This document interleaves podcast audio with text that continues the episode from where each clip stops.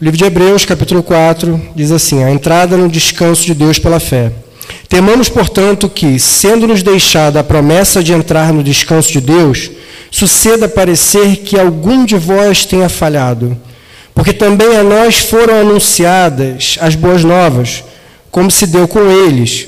Mas a palavra que ouviram não lhes aproveitou, visto não ter sido acompanhada pela fé naqueles que a ouviram. Porém, nós que cremos, entramos no descanso, conforme Deus tem dito. Assim jurei na minha ira: não entrarão no meu descanso.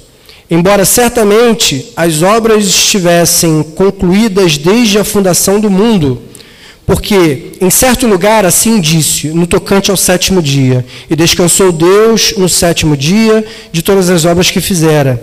E novamente no mesmo lugar, não entrarão no meu descanso. Visto, portanto, que resta entrarem alguns nele e que, por causa da desobediência, não entraram aqueles aos quais anteriormente foram anunciadas as boas novas.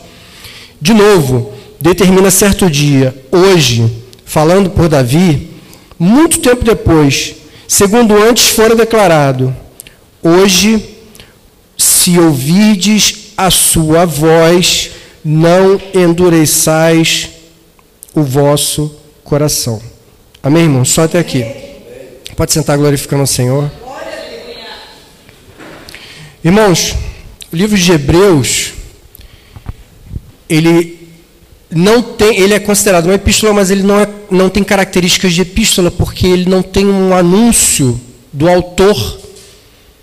E a, a característica das epístolas de Paulo, ele anuncia que ele está escrevendo e ele finaliza com uma bênção, uma saudação no final. O livro de Hebreus não tem isso. E acaba que ele é considerado uma epístola pelas características do autor, por um alto conhecimento do Velho Testamento. E são ensinamentos de fé. Então, o livro de Hebreus, quem tiver com a fé um pouco fraca, é um livro excelente para fortalecer a fé. E o título do capítulo 4 diz: A entrada no descanso de Deus pela fé. Irmãos, aonde Deus descansa? Qual é o lugar que Deus descansa? No céu. Deus descansa na sua morada. Deus descansa na sua casa, no céu. E o título desse capítulo diz: A entrada no descanso de Deus. Pela fé.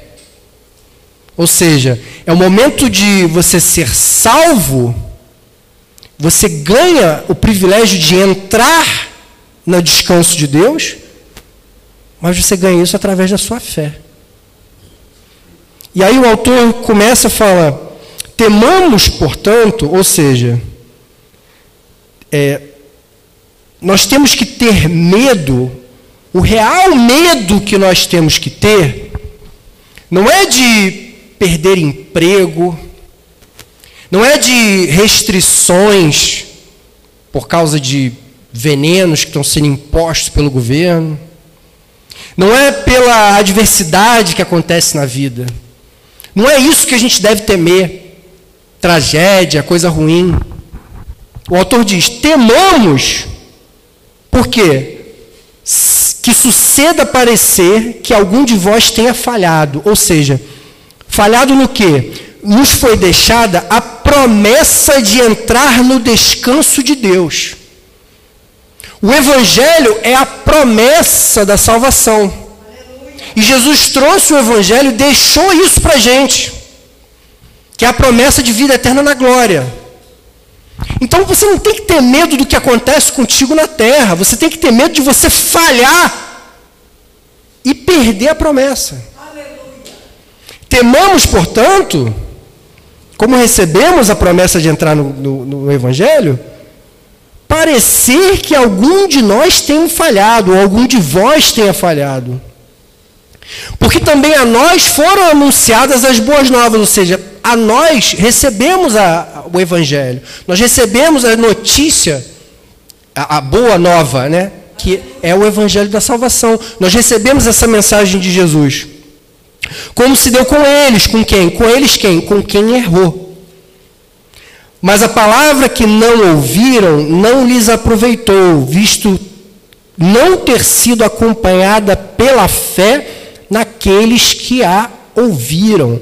Ou seja, o evangelho ele é pregado, ele foi deixado para nós, tanto para quem tem fé quanto para quem não tem. A diferença é que quando o evangelho é pregado para quem tem fé, aquilo é absorvido. Aleluia.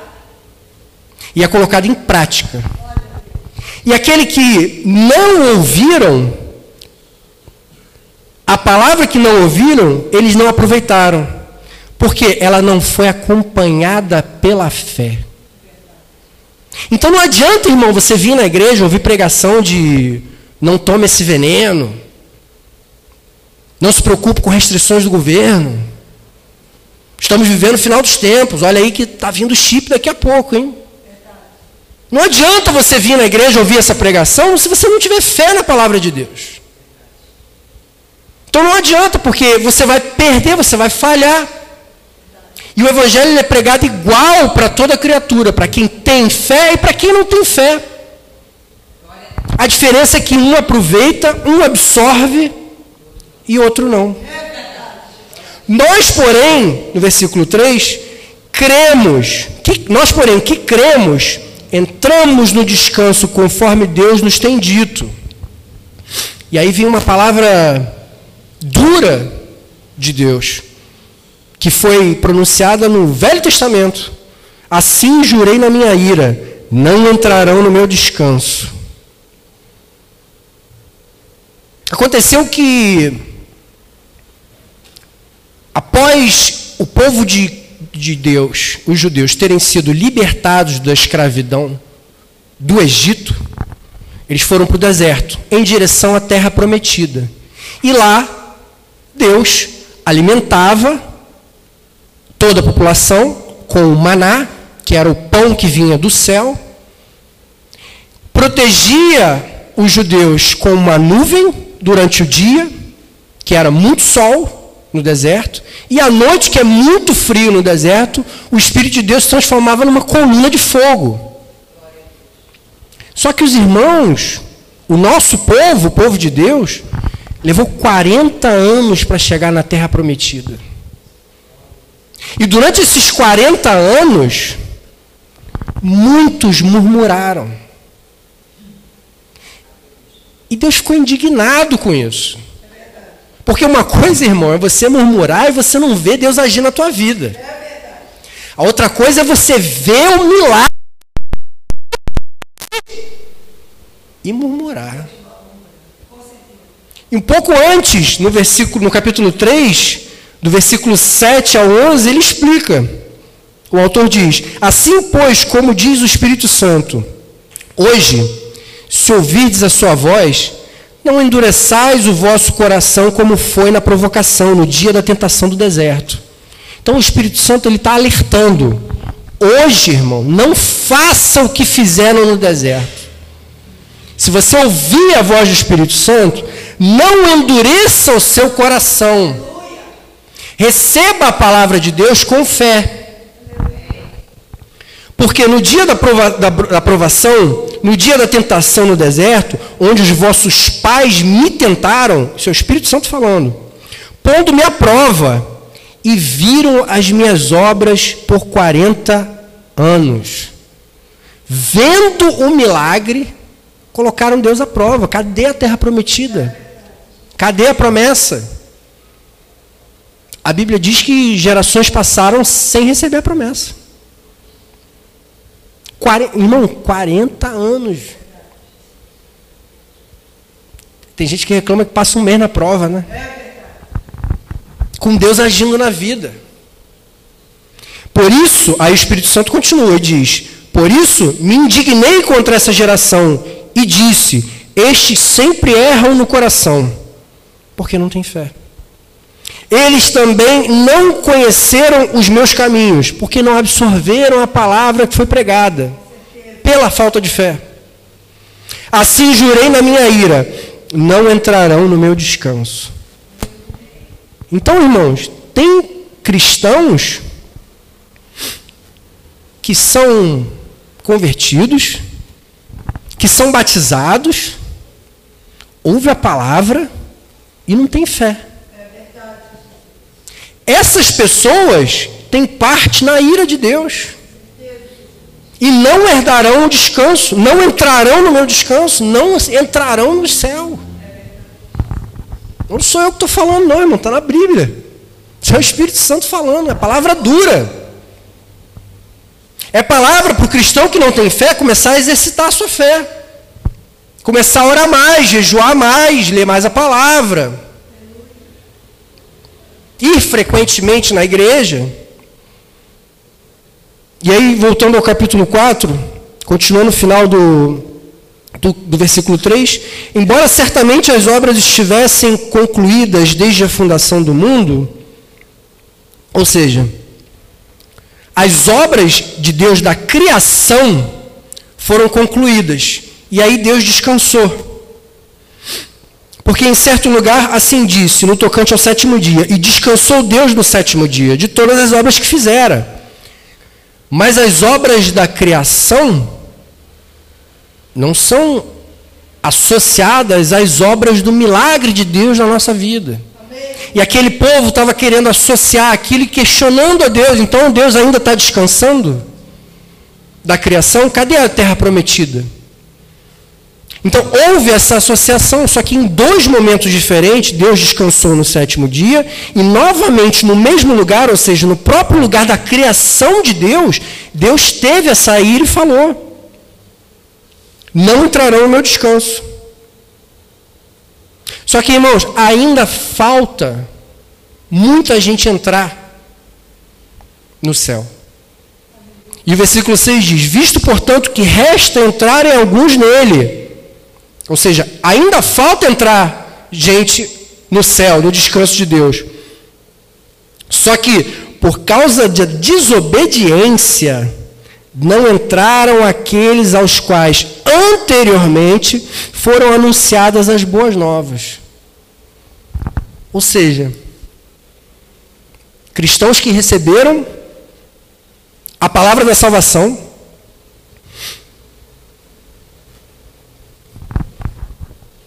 entraram em desobediência. E o que é a desobediência, irmãos? É o pecado, irmão. É a palavra que mais esvazia a igreja hoje em dia. Porque o crente quer ouvir bênção.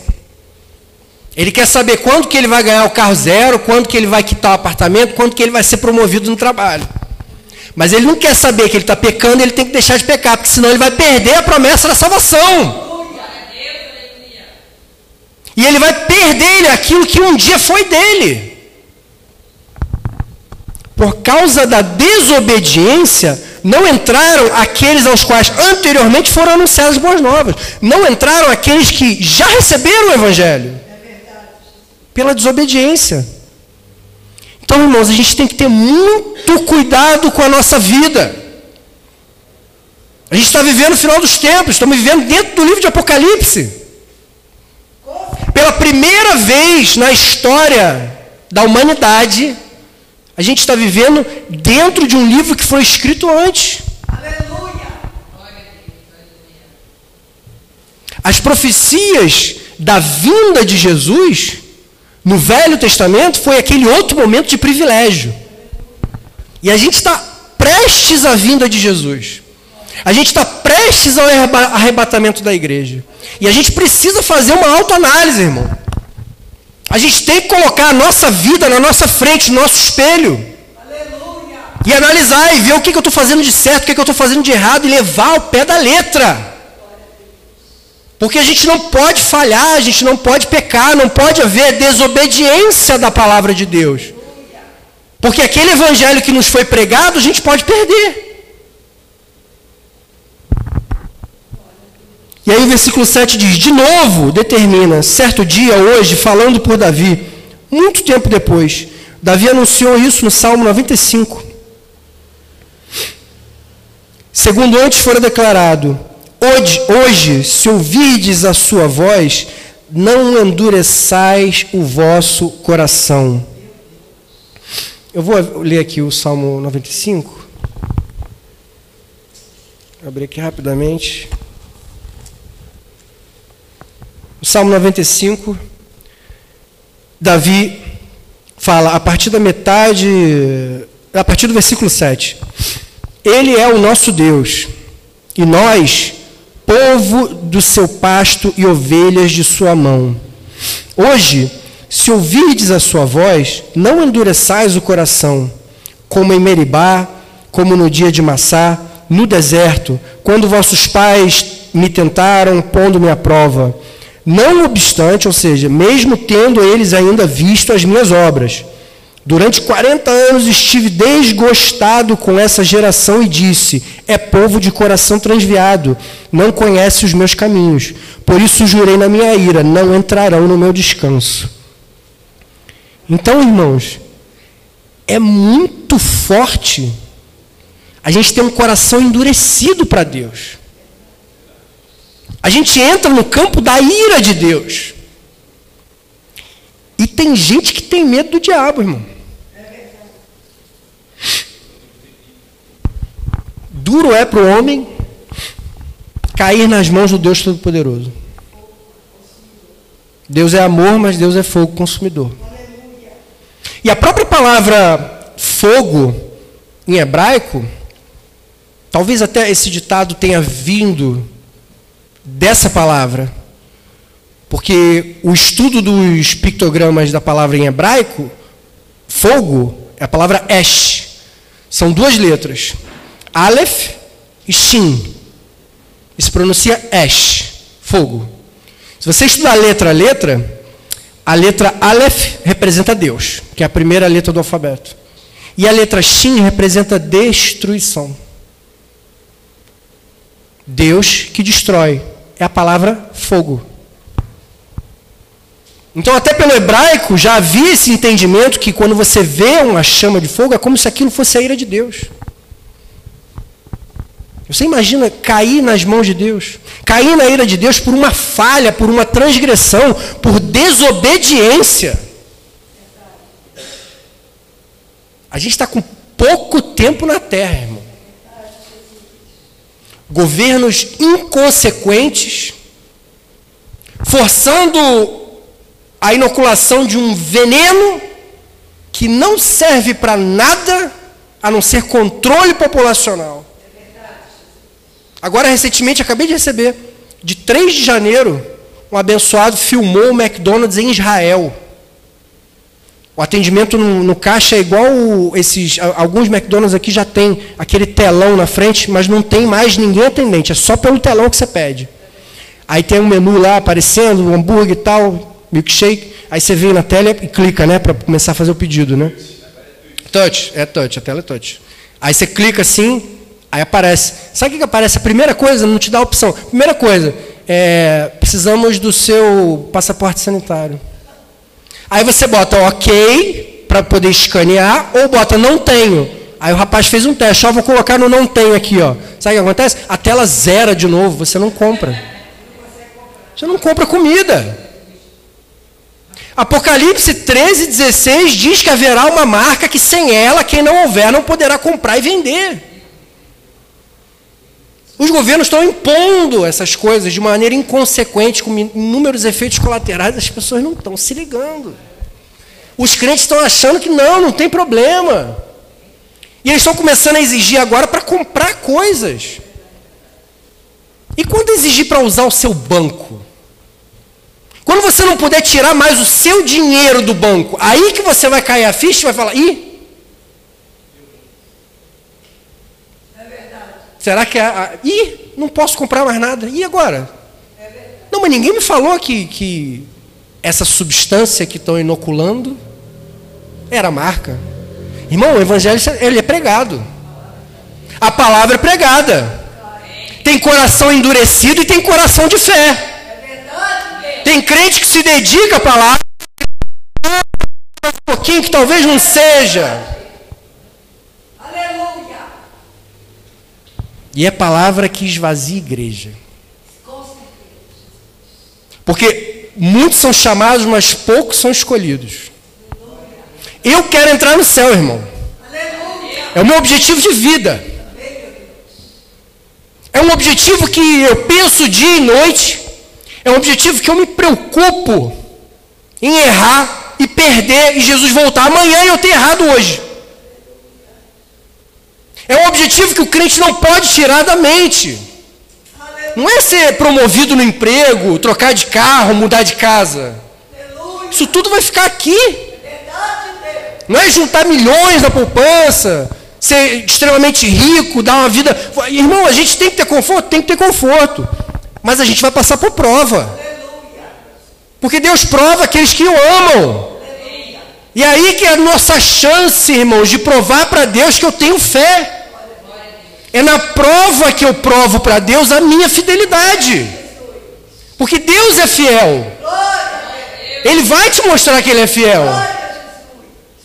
E como que nós vamos mostrar que nós somos fiéis? Como que nós vamos mostrar que o nosso coração não está endurecido? Como que a gente vai mostrar que a gente absorve a palavra com fé e coloca ela em prática? Irmãos, a palavra de Deus ela é muito forte. E aqui nesse capítulo 4 tem um versículo que eu decorei, porque ele é muito forte. E ele dita exatamente as características da palavra. Porque a palavra ela é apta para dividir pensamentos. A palavra de Deus mostra para a pessoa, para o cristão, se o pensamento que ele teve ontem, ou se o desejo do coração dele para amanhã é certo ou errado. Mas ele tem essa dissensão, essa divisão, essa separação no momento que ele ouve a palavra ou no momento que ele lê a palavra. Porque no momento que o cristão sai de perto da palavra, ele começa a dar lugar à carne. E tem uma coisa que acontece no nosso cérebro, são chamadas reações químicas. Elas acontecem com hormônios e com ligações de neurônios. Isso acontece o tempo inteiro no nosso corpo. E quanto mais você permite que essas reações químicas influenciem o seu pensamento, mais forte é a sua carne. E quanto menos você deixa essas reações químicas determinar o que você vai fazer, o que você vai pensar, o que você vai desejar, mais forte está o teu espírito. E a gente só fortalece o espírito, irmão, alimentando. E o alimento que é capaz de dividir esse pensamento, dividir os desejos, é a palavra. Versículo 12 diz: Porque a palavra de Deus, ela é viva, ela é eficaz, mais cortante do que qualquer espada de dois gumes, e penetra até o ponto de dividir a alma e o espírito, juntas e medulas, e é apta para discernir os pensamentos e propósitos do coração. Você tem dúvida, irmãos? Se tem algo errado? Se a gente tem dúvida de algo errado na nossa vida, vai na palavra. Porque ela vai dividir na tua cabeça se o seu pensamento está certo ou está errado. Se você tem um desejo no coração muito grande, você não sabe se aquilo é de Deus, vai na palavra. Porque Deus vai mostrar para você se aquele desejo é correto ou não. A palavra é apta para discernir pensamentos, ou seja, direcionar o que você pensa. E propósitos do coração. Determinar o que, que o seu desejo interno, aquilo que você mais quer, é um propósito de Deus ou é um propósito que vai te levar à desobediência. A gente tem que ficar atento, irmãos. Dia após dia. E o versículo 13 diz: E não há criatura que não seja manifesta, ou seja, não há criatura que se esconda da sua presença. Pelo contrário, todas as coisas estão descobertas e expostas aos olhos daquele a quem temos que prestar contas. Não temos como nos esconder de Deus. Não temos como encobrir obras. Todas as nossas obras elas estão expostas a Deus. E a gente muitas vezes a gente se engana, irmão. A gente se engana, a gente finge que Deus não está vendo, ou finge que Deus não vai ligar. Mas está chegando um tempo, irmãos, que o arrebatamento está ali na esquina. A vinda de Jesus está pronta. Daqui a pouco o anticristo se manifesta. Daqui a pouco tem um governo mundial, porque o, o mundo está um caos. Cada país faz uma coisa diferente. A Austrália, lei marcial. Acabei de ver um vídeo, postei hoje, não sei se o pastor viu. Uma senhora, devia ter uns 60 e poucos anos, presa porque não mostrou o passaporte sanitário. Presa, seis policiais para prender a senhora, com a sacolinha na mão. O pessoal filmando, falando, vocês têm que ter vergonha do que vocês estão fazendo. Eles não estavam nem aí. Oi? Também. Está preso no hotel, o tenista está preso no hotel, porque não tem é, a bendita né, vacina. Disse que não vai tomar. Eles mandaram ele vir. Exatamente. Mandaram ele vir para a Austrália, chegou na Austrália, botaram ele na prisão. Na, é, quer dizer, eles dizem que é quarentena. Quarto de quarentena. É uma prisão, irmão. Só que é um quarto. Ele está preso, ele não podia sair dali. Então, quer dizer, na, na, no Canadá, agora o, o, governador, o presidente, perdão, quer, quer implantar um imposto para quem não tomou vacina. Você não quer se vacinar, tudo bem, então você vai pagar um imposto por isso. Fora que os empregos estão todos, né, as empresas estão todas demitindo quem não tem. É momento de viver sob fé. É, é momento do cristão falar: eu não tenho raízes na terra. Eu estou preocupado com o meu emprego? Estou preocupado com o meu emprego, mas Deus proverá. Se houver, irmãos, o cristão tem que ter em mente: o que Deus deu, ninguém toca.